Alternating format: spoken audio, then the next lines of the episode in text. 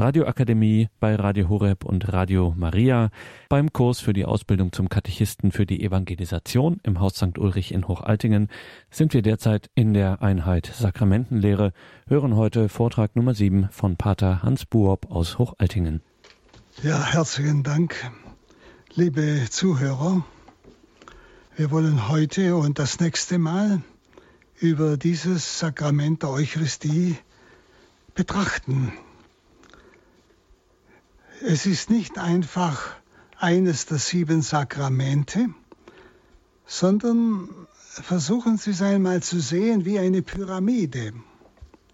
Die Eucharistie ist gleichsam die Spitze der Pyramide.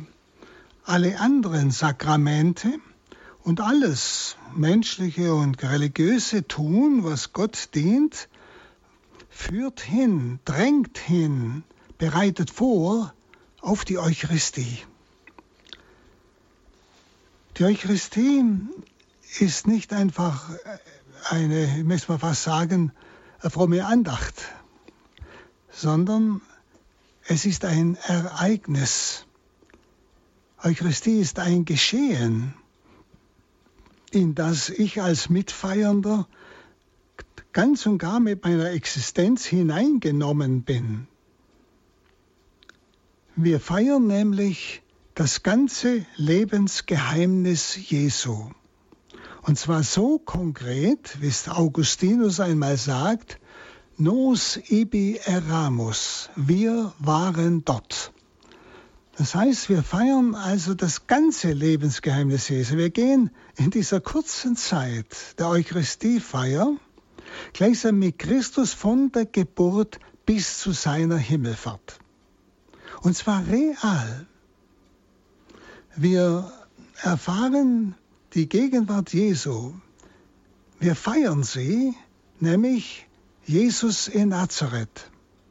Das heißt, Jesus in uns, im Geheimnis der Kirche.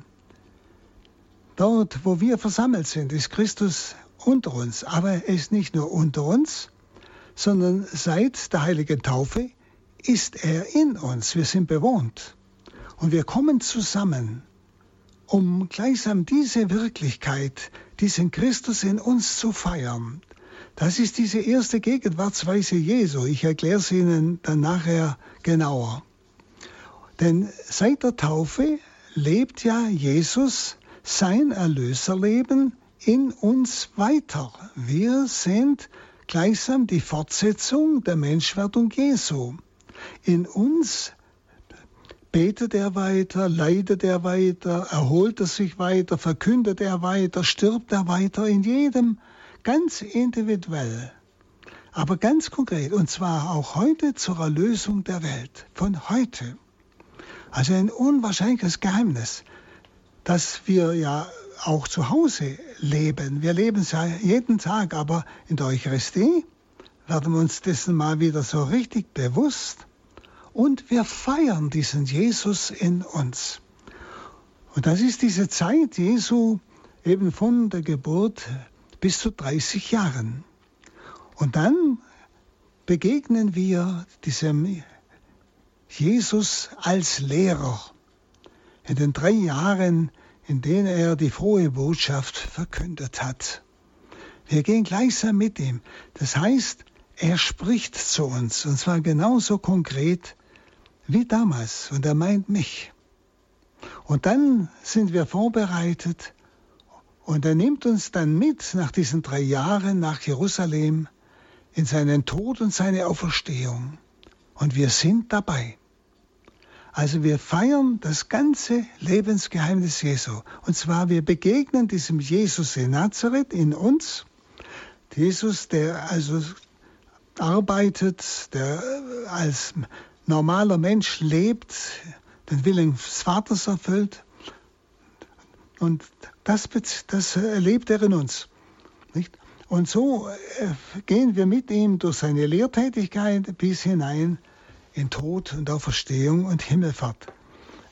Und wir erleben diesen Christus, wir feiern ihn. Und nun möchte ich das genauer erklären.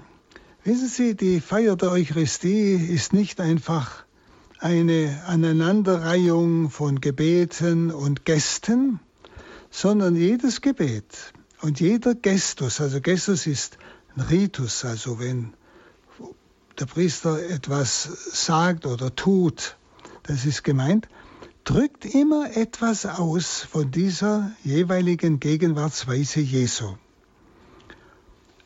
Und so beginnt zuerst einmal die heilige Messe mit dem Kreuzzeichen. Sie wissen, das Kreuzzeichen ist eine Kurzform unserer Tauferneuerung. Oft nehmen wir mit dem Kreuzzeichen auch Weihwasser. Wenn wir in die Kirche gehen oder rauskommen oder auch zu Hause, wenn wir fortgehen und wieder heimkommen, nicht, da wird es noch deutlicher. Das Weihwasser ist das, der Hinweis auf die Taufe. Bei der Eucharistie selber machen wir einfach nur das Kreuzzeichen. Außer am Sonntag kann auch so eine kleine Tauffeier statt des Kreuzzeichens gefeiert werden. Ja?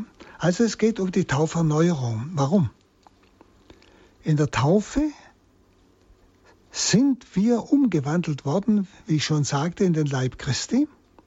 In der Taufe haben wir teilbekommen an der Gottheit. Wir sind Kinder Gottes geworden.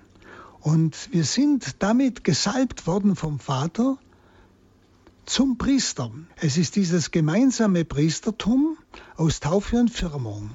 Priester sein heißt Opfer darbringen. Also ein Priester ohne Opfer ist sinnlos. Und ein, ein Opfer ohne Priester ist kein Opfer, sondern nur eine Gabe. Das heißt, Gott gibt mir die Vollmacht in diesem gemeinsamen Priestertum oder allgemeinen Priestertum nennt man es auch, gib mir die Vollmacht, ihn anzubeten. Gib mir die Vollmacht, ihn zu lobpreisen, ihm zu danken. Ja, er gibt mir die Vollmacht, mich, mein Leben, Gott darzubringen.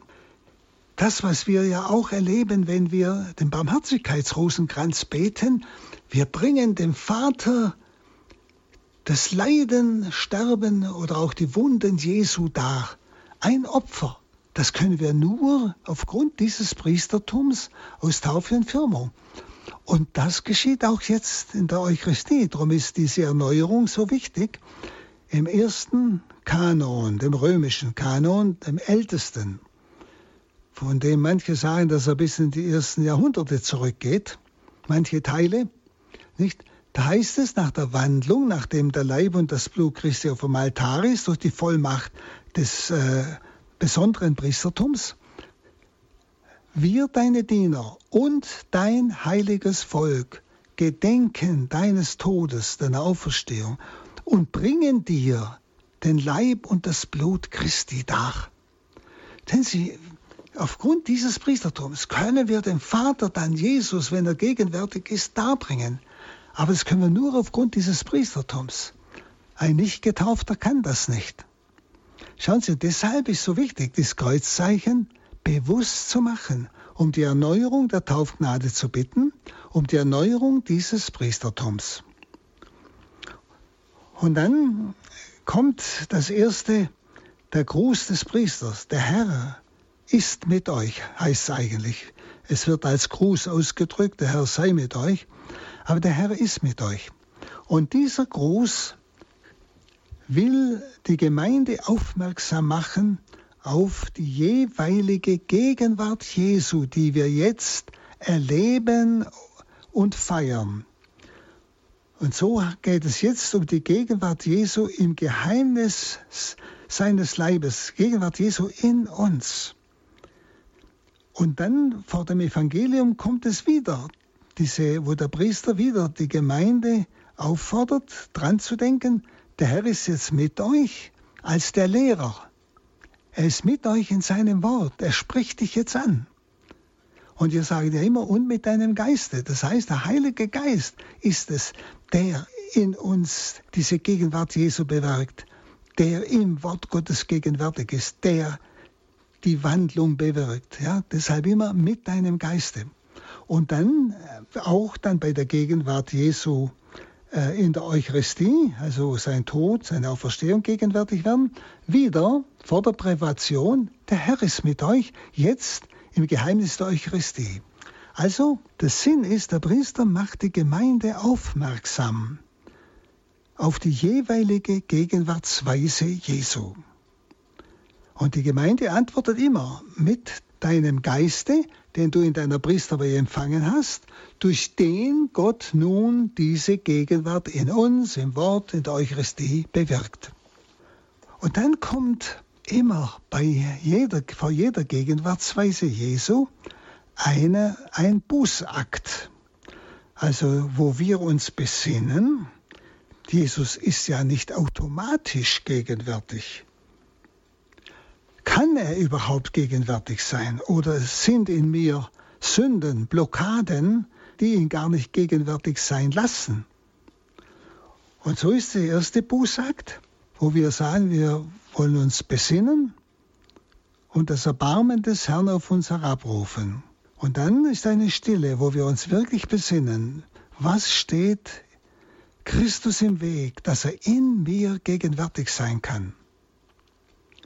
Und dann kommt das Confitio, das ist ein wunderbarer, ich möchte sagen, Beichtspiegel, nicht, wo wir bekennen vor Gott und euch Brüdern und Schwestern. Versteht Es geht ja jetzt um die Gegenwart Jesu in seinem Leib der Kirche, der wir, die wir hier versammelt sind, sind. Aber dann dürfen wir keine Embolie haben, geistigerweise. Das heißt, wenn ich in Sünde bin, dann behindere ich den Fluss der Gnade, der von Christus, dem Haupt, zu den anderen fließt. Er bleibt ja nicht bei mir stehen. Und deshalb ist es wichtig und mir klar, dass die Sünde auch ein Vergehen an den Menschen ist. Ich behindere die Gnade, die durch mich zu den Menschen fließen soll. Darum bekenne ich diese meine Sünden vor Gott und vor euch, Brüdern und Schwestern, denen ich durch meine Sünde geschadet habe. Und dann kommt, und es war zuerst einmal die Unterlassung des Guten. Schauen Sie, wenn Jesus von Unterlassungen spricht oder überhaupt von Sünden spricht, dann spricht er eigentlich immer von Unterlassungen. Denken Sie an den Samariter. Der Priester und der Levit, die haben nichts Böses getan. Sie haben bloß die Hilfe unterlassen. Oder der reiche Brasser, der arme Lazarus, der hat dem armen Lazarus nichts Böses getan, hat nur ihm nicht geholfen. Oder die ganze äh, Schilderung des Weltgerichts, ich war hungrig, ihr habt mir nichts gegeben. Unterlassung des Guten, das vergessen wir oft und merken oft gar nicht dass wir durch das Gute, das wir unterlassen haben, anderen geschadet haben, weil Gott dadurch eigentlich anderen Gnade vermitteln wollte, Hilfe vermitteln wollte. Und dann bekennen wir, ich habe gesündigt in Gedanken, Worten und Werken. Schaut, und wir geben oft keine Rechenschaft über unsere Gedanken. Wir sagen manchmal, ja, ich habe das bloß gedacht, ich habe es ja nicht getan, ich habe es ja nicht gesagt. Wissen Sie, die Sünde beginnt im Willen, im Gedanken. Wenn ich den Gedanken habe, jetzt tue ich das, was böse ist. Auch wenn ich es dann nicht, doch nicht, nicht tue. Die Sünde ist schon geschehen. Durch diesen Gedanken, durch diesen Willen, ich werde das jetzt tun. Ja? Also, und wissen Sie, die Gedanken sind eigentlich die Brutnester der Worte und der Taten. Alles, was wir reden, herausreden, auch Böses und Übles, haben sie vorher schon irgendwo in den Gedanken gehabt. Aber sie haben die Gedanken nicht gereinigt, wie die Väter der Wüste sagen. Nicht? Und darum ist wichtig, dass wir Rechenschaft gehen über die Gedanken. Wenn wir die Gedanken immer reinigen, dann kommt es oft nicht zu bösen Worten und nicht zu bösen Taten. Nicht? Ich habe gesündigt in Gedanken, Worten und Werken. Und dann bekennen wir vor Gott und voreinander unsere Schuld. Die anderen hören das, dass wir uns vor ihnen schuldig erklären. Nehme ich das ernst? Und dann bitten wir alle Engel und Heiligen und euch Brüder und Schwestern, für mich zu beten bei Gott unserem Herrn. Und da sollte man eine kleine Pause machen, um jetzt auch diese Bitte zu erfüllen und für die anderen den Herrn zu bitten. Also das ist dieser Bußakt, wo wir gleichsam uns reinigen, alle, die anwesend sind, damit jetzt Christus in uns allen gegenwärtig sein kann. Dass keine Sünde in einem blockiert, dass die Gnade durch ihn nicht fließen kann. Und der Priester in seiner Vollmacht bittet denn den Herrn, dass er diese unsere Blockaden, unsere Sünden vergibt. Und dasselbe erleben wir wieder auch vor der Gegenwart Jesu in seinem Wort vor dem Evangelium. Da kommt wieder so eine Art Bußakt. Das heißt, ich bitte um Reinigung meines Herzens und meiner Lippen. Mit den Lippen verkünde ich das Wort Gottes, mit den Herzen höre ich das Wort Gottes. Reinige mein Herz und meine Lippen, damit ich dein Evangelium würdig verkünde. Also es geht darum, dass ich nicht durch, äh, wenn ich vielleicht Böses gesagt habe, geflucht habe, Schlechtes gesprochen habe, ist meine Sprache vergiftet. Und ich bitte, Herr, reinige meine Sprache, damit dein Wort durch mich wirklich zu den Menschen kommt und nicht durch meine Sündhaftigkeit meines Sprechens gehindert wird. Und auch mein Herz. Und gemeint ist auch die, die, die anwesende Gemeinde, damit sie das Wort echt hören kann. Und dann vor der Eucharistie haben wir ja bei der Gabenbereitung nicht äh, die sogenannte Händewaschung, die man oft nicht versteht, was, was das bedeutet, das ist wieder ein Bußakt. Der Priester sagt, Herr, wasche ab meine Schuld und mach mich rein von jeder Sünde. Das heißt, er reinigt jetzt die Hände, mit denen er nachher den Leib des Herrn hält und trägt. Merken Sie, es geht bei diesen drei Bußakten immer um die jeweilige Gegenwartsweise Jesu. Beim ersten geht es um den mystischen Leib, dass der gereinigt wird. Ja? Dann beim Evangelium, wo Christus der Hirte, der Lehrer vor uns steht und sein Wort uns sagt, geht es um die Reinigung meiner Sprache, meiner Lippen und der Hörfähigkeit des Herzens. Und dann bei der Eucharistie geht es ja um die Hände, mit denen der Priester dann den Leib des Herrn hält. Also ebenfalls vor jedem Gegenwartsweise Jesu auch ein Bußakt. Und wenn das geschehen ist, dann finden wir wiederum bei allen drei Gegenwartsweisen Jesu eine Begrüßung Jesu. Das ist schon klar, wenn der Herr gegenwärtig ist, dann begrüße ich ihn doch. Das ist das Natürlichste von der Welt. Und das ist am Anfang in der Gegenwart Jesu in seinem Leib, nicht nach äh, dem Bekenntnis und nach, der, nach dem Absolution, kommt das Kyrie eleison. Das Kyrie eleison ist eigentlich nicht ein Erbarme dich Ruf. Wenn man es ins Deutsche übersetzt, äh, übersetzt man mit Erbarmen. Aber es ist ein Jubelruf. Das Kyrie, Kyrios ist der göttliche Herr. Gemeint ist Christus in uns. Er ist ja in uns, seinem Leib gegenwärtig. Nicht? Und deshalb dieses Kyrie ist ein Jubelruf, es Eleison, dass die ersten Christen von diesem Jubelruf, den die Heiden dem Kaiser in Rom gezollt haben nach einem Sieg, auf Christus, den eigentlichen Sieger, übertragen haben. Wenn der Kaiser nach einem Sieg in Rom eingezogen ist, dann hat das ganze Volk ihm zugejubelt mit diesem Ruf Kyrie eleison. Sie haben ja den Kaiser als Gott verehrt, ja, also als Kyrios, göttlicher Herr. Und wir haben, sie haben ihm zugejubelt. Das ist also das Kyrie eleison.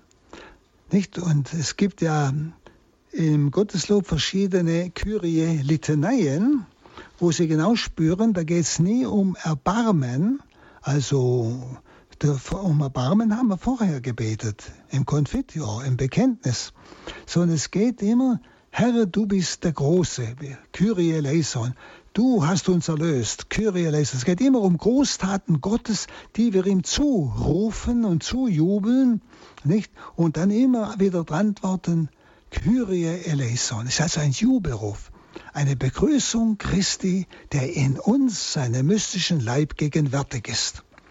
Nicht? Und dann am Sonntag oder Festtagen schließt sich auch das Gloria noch an, also wo dieser Jubelruf in diesen Lobpreis des Gloria einmündet von den Engeln von Bethlehem.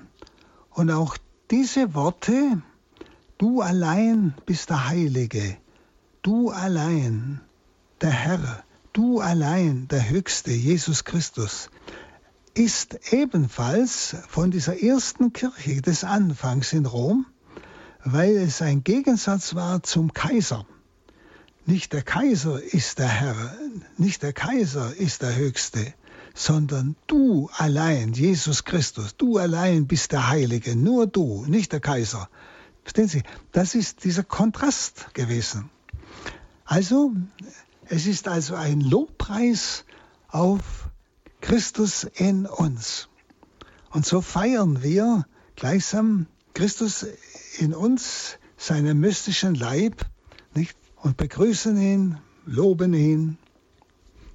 Und jetzt beim Evangelium, beim Wort Gottes, nach diesem Bußakt der Reinigung, kommt ebenfalls die Begrüßung Christi des Lehrers. Und zwar im Halleluja-Vers wo wir das Halleluja singen und ein Vers, ein Wort dazu, nicht? Wir begrüßen im Halleluja Christus den Lehrer vor dem Evangelium. Also auch hier nicht einfach nur Feststellung, du bist jetzt gegenwärtig, der Herr ist mit euch in seinem Wort. Nein, wir begrüßen ihn. Ja? Und genauso vor der Eucharistiefeier, nicht? Zwar die Reinigung und dann hat der Priester ja aufmerksam gemacht. Der Herr ist jetzt mit euch in der Eucharistie. Und dann jubeln wir ihm zu im Sanctus. Heilig, heilig, der da kommt im Namen des Herrn. Merken Sie, es geht um die Begegnung mit dem ganzen Christus.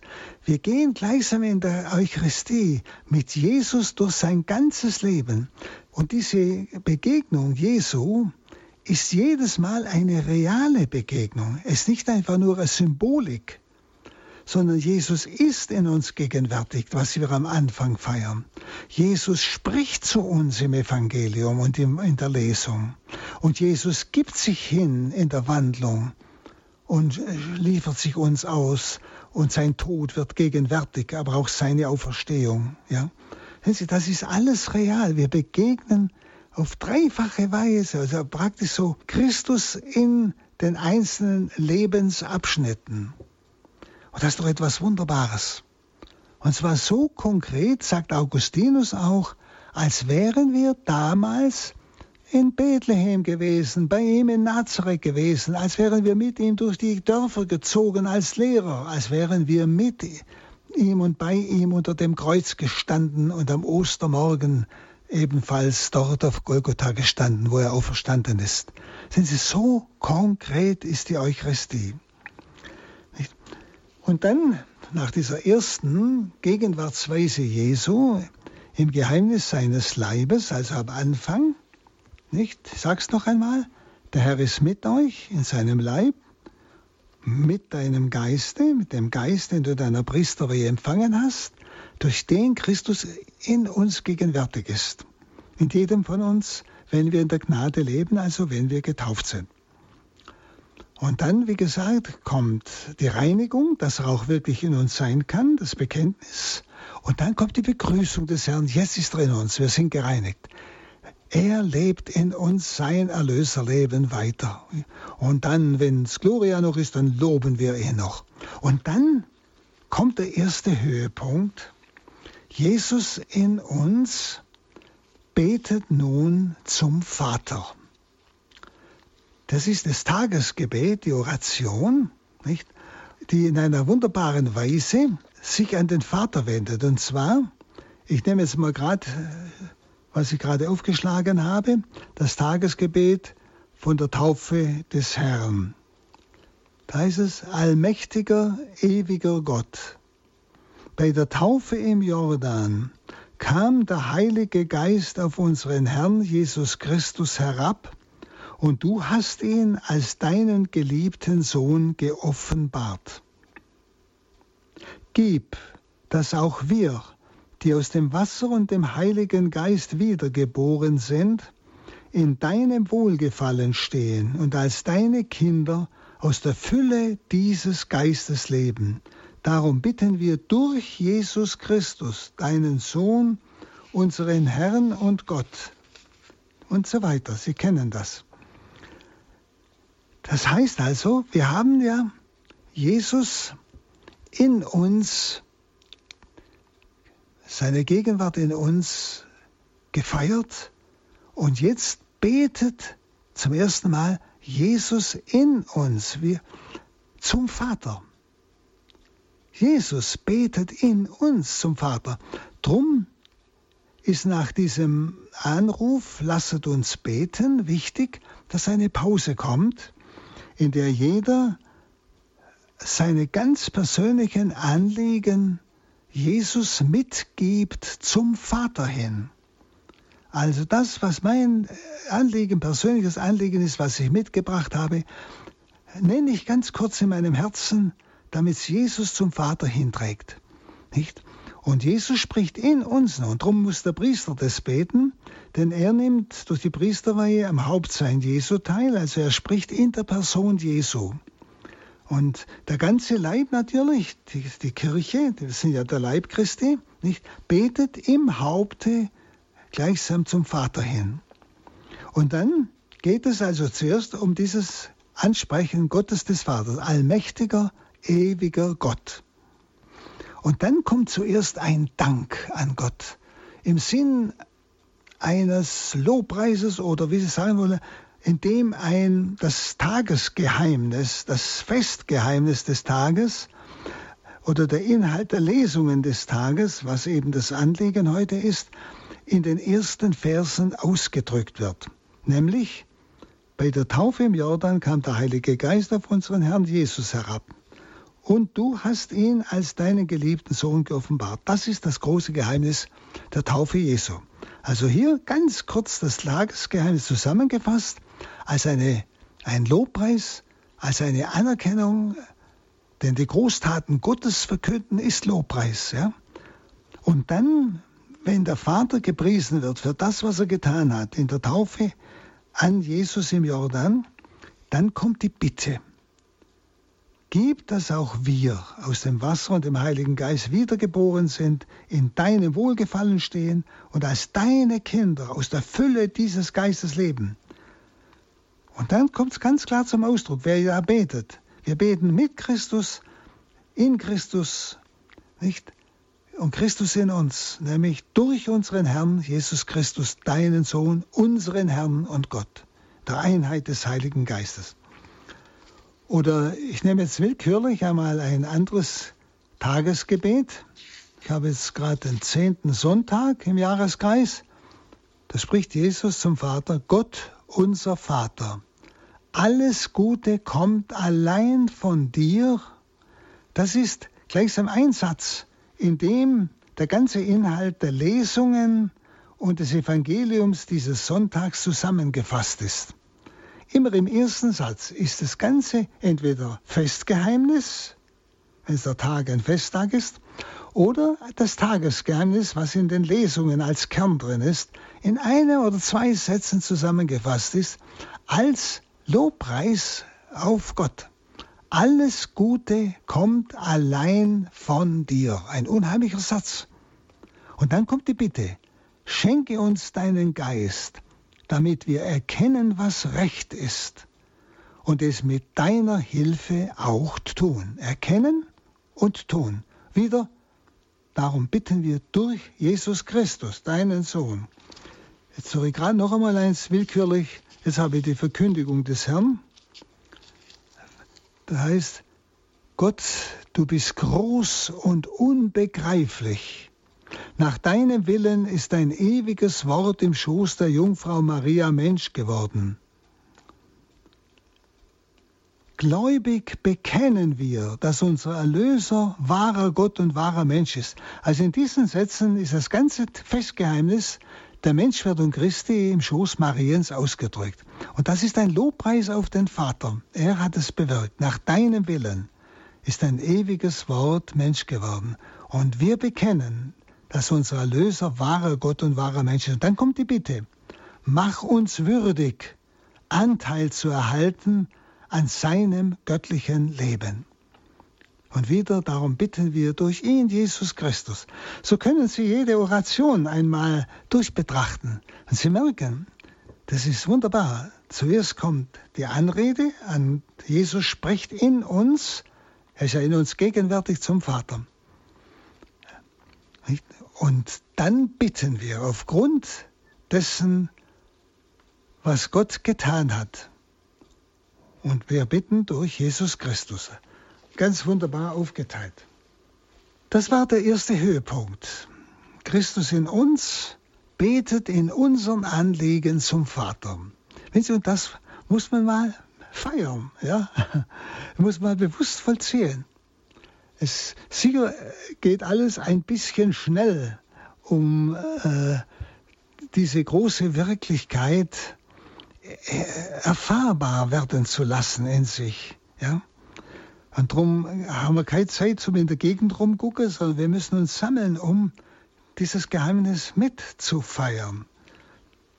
Und so sind wir eigentlich bereitet zu hören. Der Herr in uns. Wir sind offen auf ihn hin. Wir haben uns ihm geöffnet. Jetzt kann er zu uns sprechen.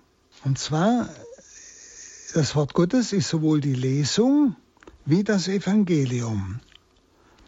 Allerdings ist die ganze Ritus, also das, was ich jetzt vorher erklärt habe, eigentlich um das Evangelium herumgerankt, nicht so sehr um die Lesung, aber beides ist in gleicher Weise das Wort Gottes. Und bei der Lesung sind es ganz schlichte Riten, ganz schlichte Zeichen, die man leider, weil man es nicht weiß, auslässt, die aber den Mitfeiernden auf das Wort Gottes hinweist. Nicht? Das Lesungsbuch sollte verschlossen auf dem Ambo liegen. Verschlossen. Warum? Ein Hinweis auf die geheime Offenbarung. Es ist ja Wort Gottes. Es ist ja Wort der Offenbarung. Es ist ja nicht Menschenwort. Auch nicht von Menschen erfunden. Es ist ein verschlossenes Buch.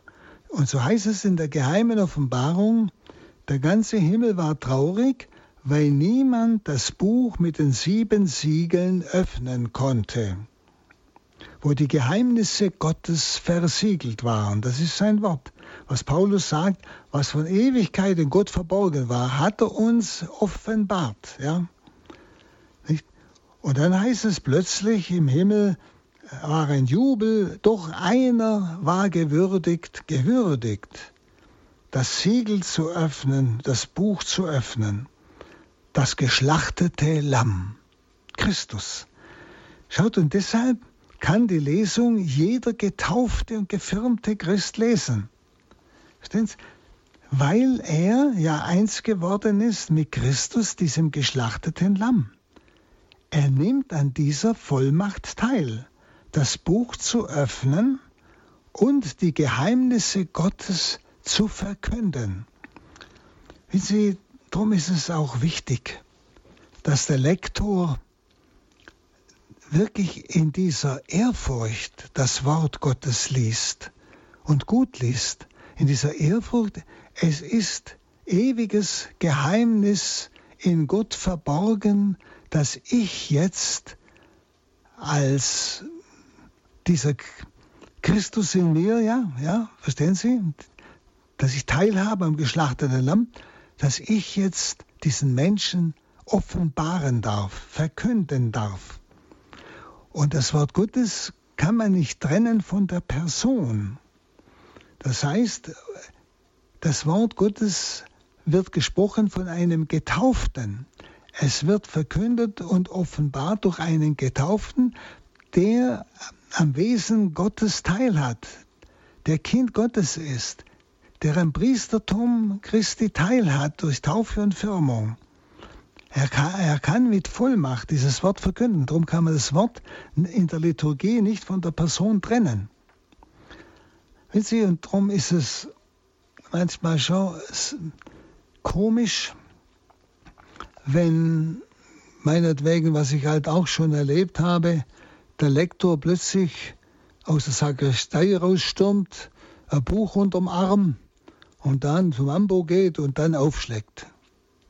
Nicht? Also da tut man sich dann schwer zu glauben, hier ist Offenbarung.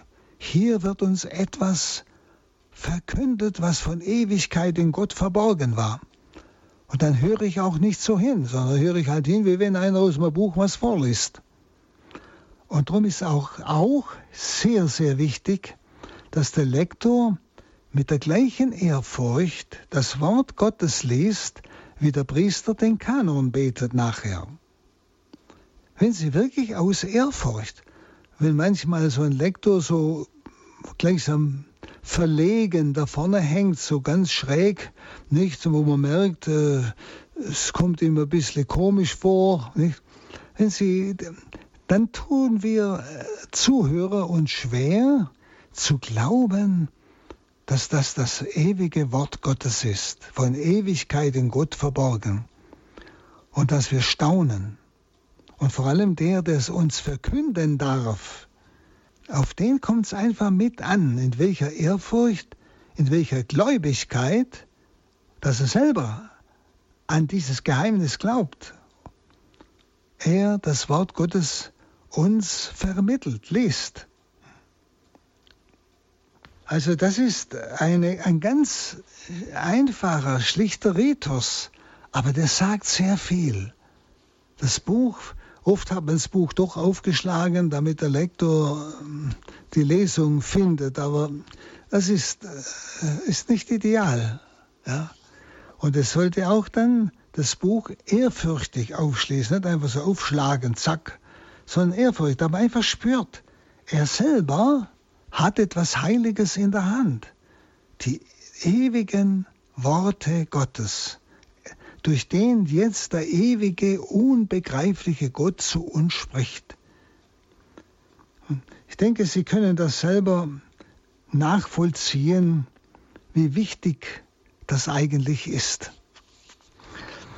Vielleicht darf ich da noch etwas dazufügen. Wir finden ja bei feierlichen Gottesdiensten immer auch Symbole. Und zwar wiederum bei jeder Gegenwartsweise Jesu. Und zwar es sind die Symbole der Kerze und das Symbol des Weihrauchs am feierlichen Gottesdienst. Beim Einzug in die Kirche, also wo es eigentlich erst einmal um diese Gegenwart Jesu in uns, seiner Kirche, in seinem mystischen Leib geht, werden die Kerzen mitgetragen und das Weihrauchfass. Kerzen sind Licht. Gott ist Licht. Und dasselbe erfahren wir wieder beim Evangelium. Da werden wieder die zwei Kerzen mitgetragen zum Ambo hin. Und ebenfalls das Weihrauchfass. Und dasselbe erleben wir wieder bei der Wandlung. Da kommen wieder die Ministranten und bringen wieder die zwei Kerzen und knien rechts und links vom Altar oder auf den Stufen. Und wieder auch das Weihrauchfass. Was heißt das? Das heißt, es ist ein Symbol, das uns aber sehr viel helfen kann. Jesus ist das Licht der Welt. Er vertreibt unsere Finsternis. Er kommt als Licht in unser Dunkel. Und dann ist wichtig, dass ich vielleicht merke, ich komme heute in den Gottesdienst und habe vielleicht manche dunklen Ecken in mir. Vielleicht bin ich noch unversöhnt, ist auch eine Dunkelheit. Vielleicht habe ich manches nicht verstanden gestern, was da passiert ist, wo ich Gott noch nicht ganz verstehe, warum er das zugelassen hat. Sie kennen ja all diese Dinge. Vielleicht ist es eine Weise der Krankheit, vielleicht ist es ein Verlust. Also ich komme in den Gottesdienst mit irgendeiner vielleicht Dunkelheit. Und jetzt sagen mir die Kerzen, bei jeder der Gegenwartsweisen Jesu, Jesus in Nazareth, Jesus der Lehrer, Jesus auf Golgotha, er ist Licht. Und er kann in allen drei Stellen oder vielleicht an einer in besonderer Weise plötzlich in mir Licht werden lassen. Es kann schon sein, wenn ich mich reinige, in der Gegenwart gleich am Anfang, Christus in mir, dass mir plötzlich ganz tief etwas aufgeht. Jetzt verstehe ich. Oder eine Kraft kommt, jetzt kann ich vergeben. Auf einmal kommt Licht in mich hinein. Verstehen Sie? Jesus ist gegenwärtig. Er ist Licht. Er gibt mir Licht. Ich muss nur schauen, wo bekomme ich es. Ich gehe ihm immer entgegen mit, ja, mit diesem Dunkel, das ich mitgebracht habe. Oder vielleicht geschieht es bei der Verkündigung des Wortes Gottes, dass da plötzlich er etwas sagt, dass da Worte Gottes kommen, die direkt mir eine Antwort geben, weil ich es auf mich selbst hinhöre. Eine Antwort geben in mein Dunkel. Vielleicht geschieht es dann bei der Kommunion, bei der Wandlung.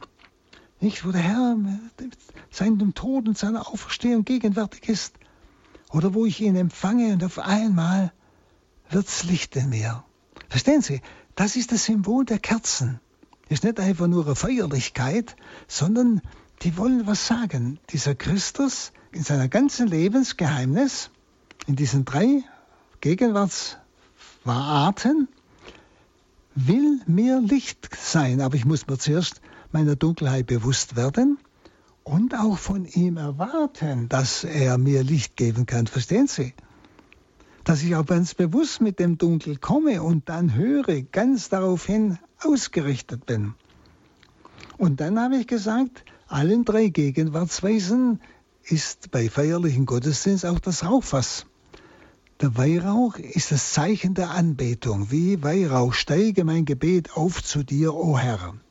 Das heißt, Jesus ist in allen drei Gegenwartsweisen anbetungswürdig. So konkret ist er in mir gegenwärtig, so konkret ist er in seinem Wort gegenwärtig, natürlich sogar auch so konkret natürlich ist er gegenwärtig im Geheimnis dann der Eucharistie mit Leib und Blut. Verstehen Sie, ist in allen drei Gegenwartsweisen anbetungswürdig, also real gegenwärtig. Ja? Also auch diese Symbolik ist äh, sehr hilfreich, wenn man sie versteht.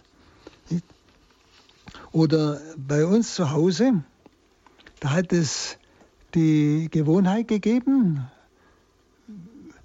wenn man jetzt während dem Krieg oder nach dem Krieg, da hat immer zuerst die Glocke geläutet und hat den Anfang des Gottesdienstes verkündet. Also man hat zusammengeleitet, hat es geheißen. Hat also die Gemeinde zusammengerufen, eben zu diesem Geheimnis, wir sind der Leib Christi. Christus ist in uns gegenwärtig. Und so haben also alle, die nicht in Gottesdienst gehen konnten, wussten, jetzt beginnt Christus seinen Leib zu sammeln. Ja? Und die sind ihm gegenwärtig. Dann bei der Verkündigung des Evangeliums hat eine andere Glocke geläutet sodass alle im Dorf wieder gehört haben oder auf dem Feld, jetzt ist die Verkündigung des Wortes. Jesus spricht jetzt zu uns, zu unserer Gemeinde. Ja? Und bei der Wandlung hat wieder eine andere Glocke geläutet, sodass die Menschen es daheim mitverfolgen konnten, mitfeiern konnten, die Gegenwart Christi in seinem Tod und in seiner Auferstehung. Das waren auch wunderschöne äh, Zeichen die manchen Orten immer noch sind, aber ich glaube, die Leute achten nicht mehr darauf. Das ist sehr, sehr schade. Es ist so viel verloren gegangen, nicht? Von diesen großen Wirklichkeiten. Also Christus der Lehrer. Und nach der Lesung kommt äh, der Antwortpsalm. Er ist also ein Dank der Gemeinde für dieses Gotteswort. Und man hat bei der Erneuerung der Liturgie versucht, die Antwort mit dem Wort Gottes zu geben, also mit den Psalmen. Psalmen sind ja das Wort Gottes. Und wenn Sie einmal genau hinschauen, werden Sie merken, man hat da also wirklich sehr liebevoll Psalmen herausgesucht, Psalmverse herausgesucht, die den Kern der Lesung verdeutlichen. Also noch einmal in die Sprache bringen. Manchmal ist der Kern der Lesung, wenn es eine schwere Lesung ist, ein bisschen theologisch schwer, ist oft in dem Psalm, im anschließenden Psalm verdeutlicht, viel einfacher ausgedrückt. Müssen Sie mal drauf achten. Nicht? Und wir antworten immer mit dem Psalmvers, der eigentlich so den Kern der Lesung ausdrücken will. Also das ist eine sehr schöne Sache. Man kann natürlich auch ein Lied singen, nur sollte halt das Lied auch mit der Lesung etwas zu tun haben. Denn das ist der Sinn dieses Zwischengesangs. Nicht? Danken, Gott danken für das Wort Gottes. Aber auch den Kern der Lesung noch einmal so betrachtend, deshalb singt der Vorleser vor, nicht? Dass die anderen zuhören, betrachten können, diesen Psalm und den Kern der Lesung in dem Psalm gleichsam noch einmal in das Herz aufnehmen können.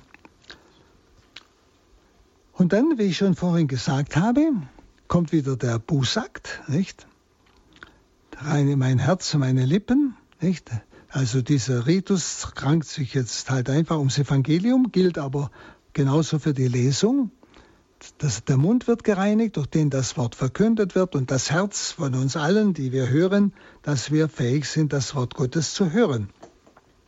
Und dann wieder dieser, der Herr ist mit euch in seinem Wort und mit deinem Geiste. Der, dieser Geist ist im Wort Gottes gegenwärtig. Denn mein Wort ist Geist und Leben, sagt Jesus. Ist Geist und Leben. Und dann das Evangelium muss der Priester oder der Diakon verkünden, weil es Christus selber ist, der zu uns spricht. Hier soll es nochmal ganz deutlich werden, man kann das Wort nicht von der Person trennen. Und wir sollten deshalb auch das Wort Gottes nie hören, was viele aber tun, so als Zuhörer. Ich höre zu, was Jesus den Pharisäern sagt ich höre zu, was Jesus den Jüngern sagt und so weiter. Denn ich bin kein Zuhörer, was er denen sagt, sondern das Wort Gottes, Jesus der Verkünder, er spricht ja jetzt zu mir, in meine Dunkelheit, in meine Not, in meine Fragen, auch in meine Freude, je nachdem, womit ich gekommen bin. Ich muss also das auf mich hören. Ich bin der Pharisäer, ich bin jetzt der Jünger. Und dann werden Sie merken, dann trifft das Wort ins Herz. Und sonst hört man es halt und lässt sich überhaupt nicht berühren und weiß auch nachher nichts mehr davon. Aber wenn sie betroffen werden, wenn sie plötzlich spüren, er meint mich, nicht? Und dann erschrecke ich, das kann ich behalten.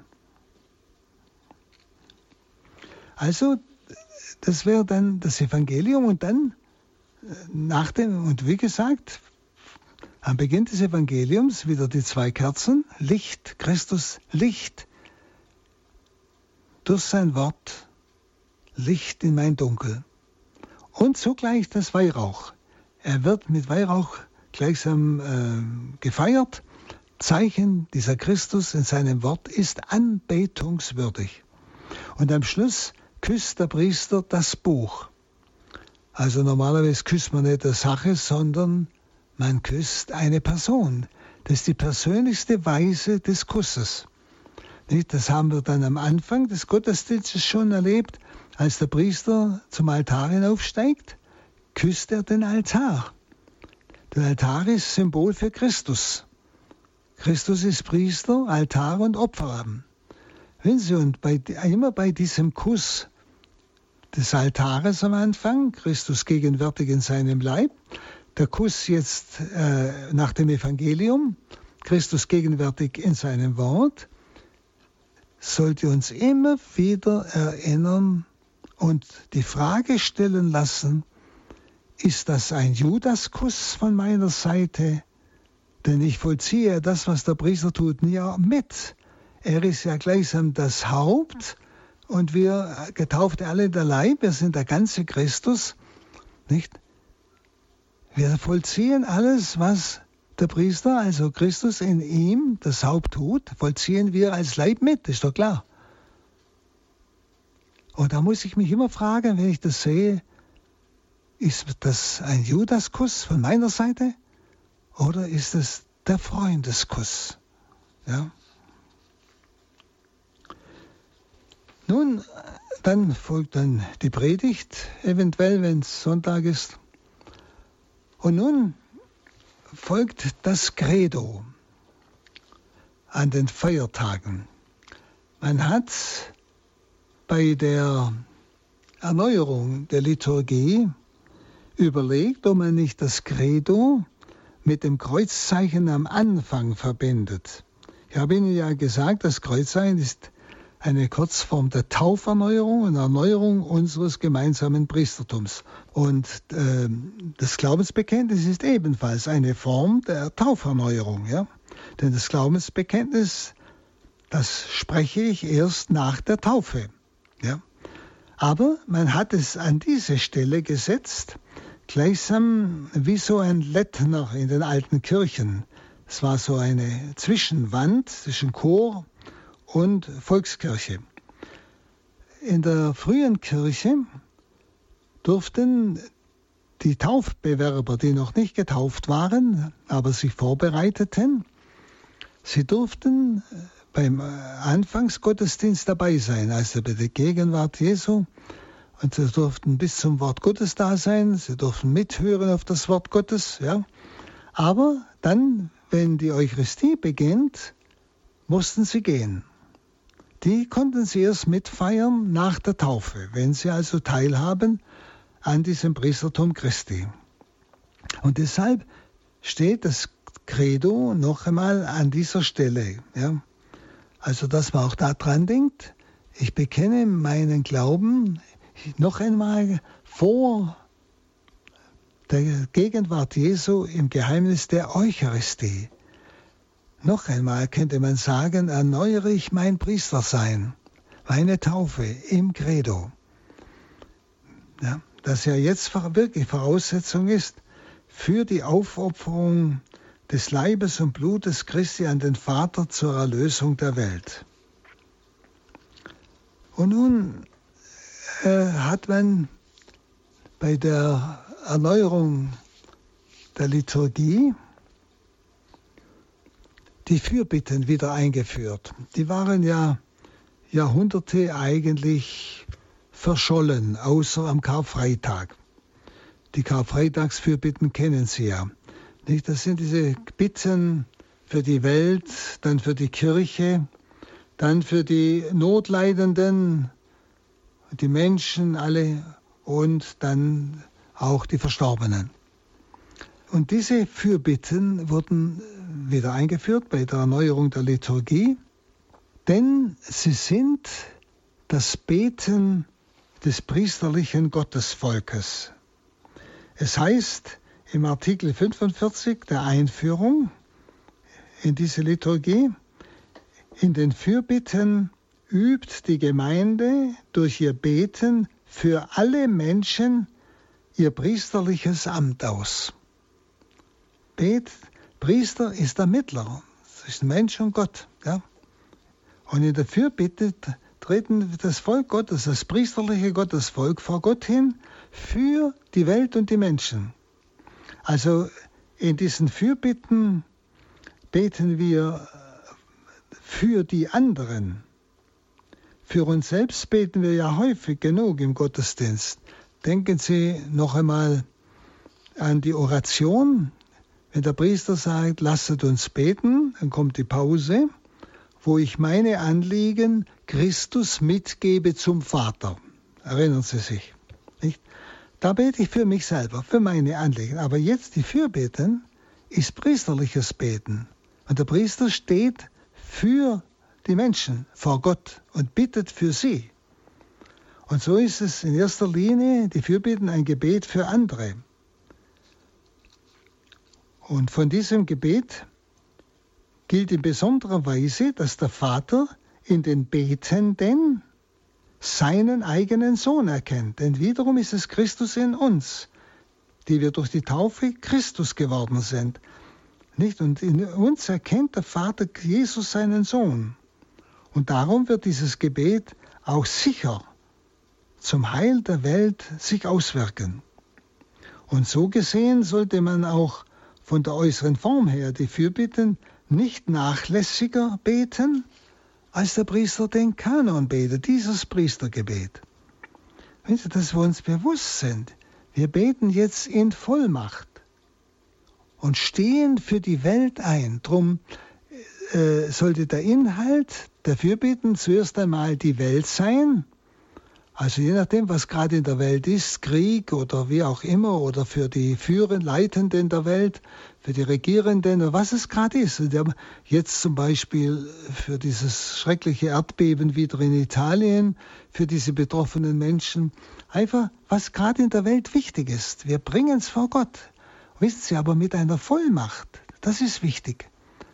Und dann das Zweite ist, dass wir beten für die Kirche. Also da beten wir für den Papst oder Bischöfe, Priester oder Familien, verschiedene Berufsdinge oder auch für bestimmte Nöte der Kirche oder Leiden der Kirche. Und das Dritte ist dann die notleidenden Menschen.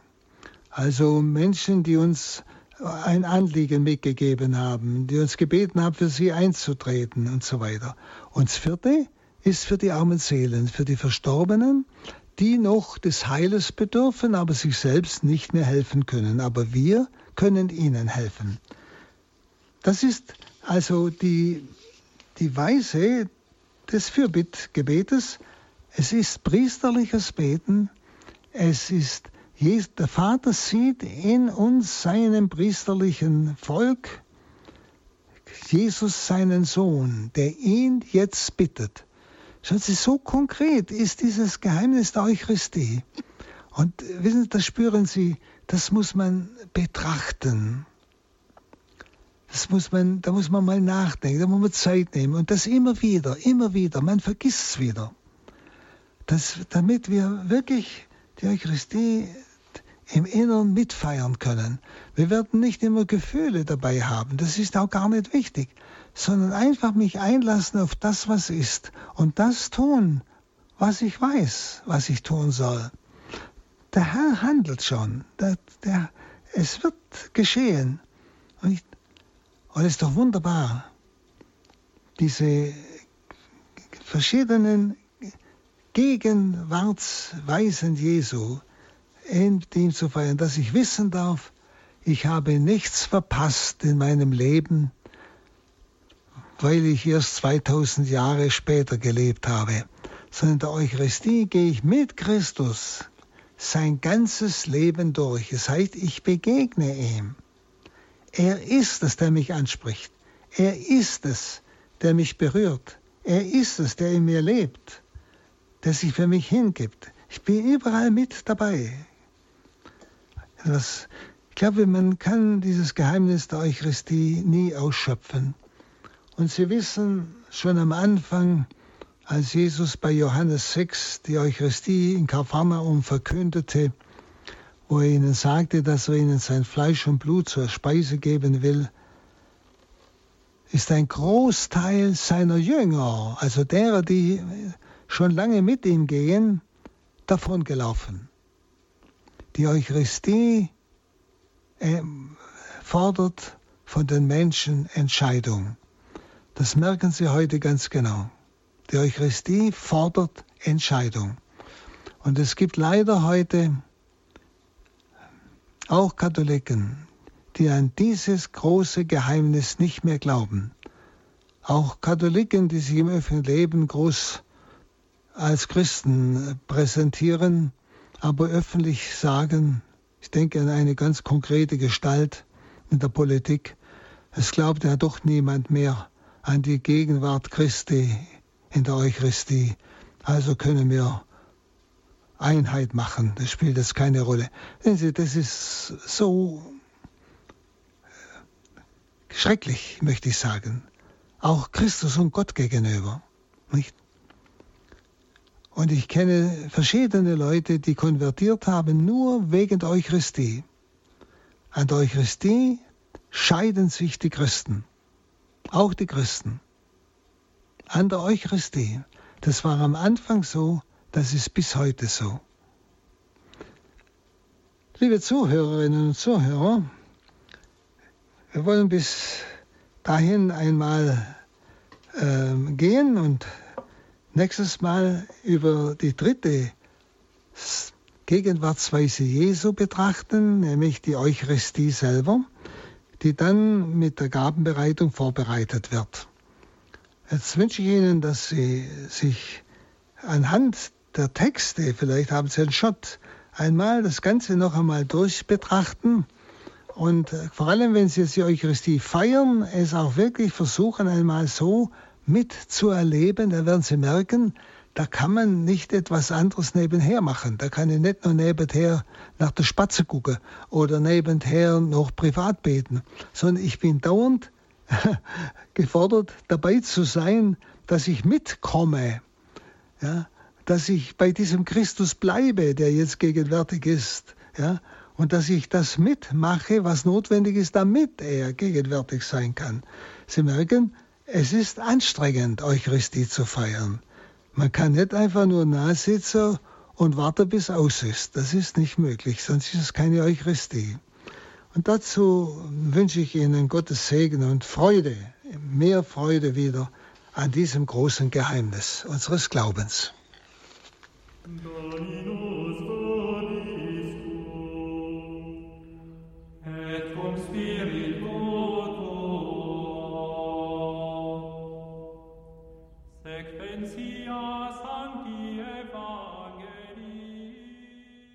Das war die Radioakademie bei Radio Horeb und Radio Maria mit Vortrag Nummer 7 in der Einheit Sakramentenlehre des Kurses für die Ausbildung zum Katechisten für die Evangelisation im Haus St. Ulrich in Hochaltingen.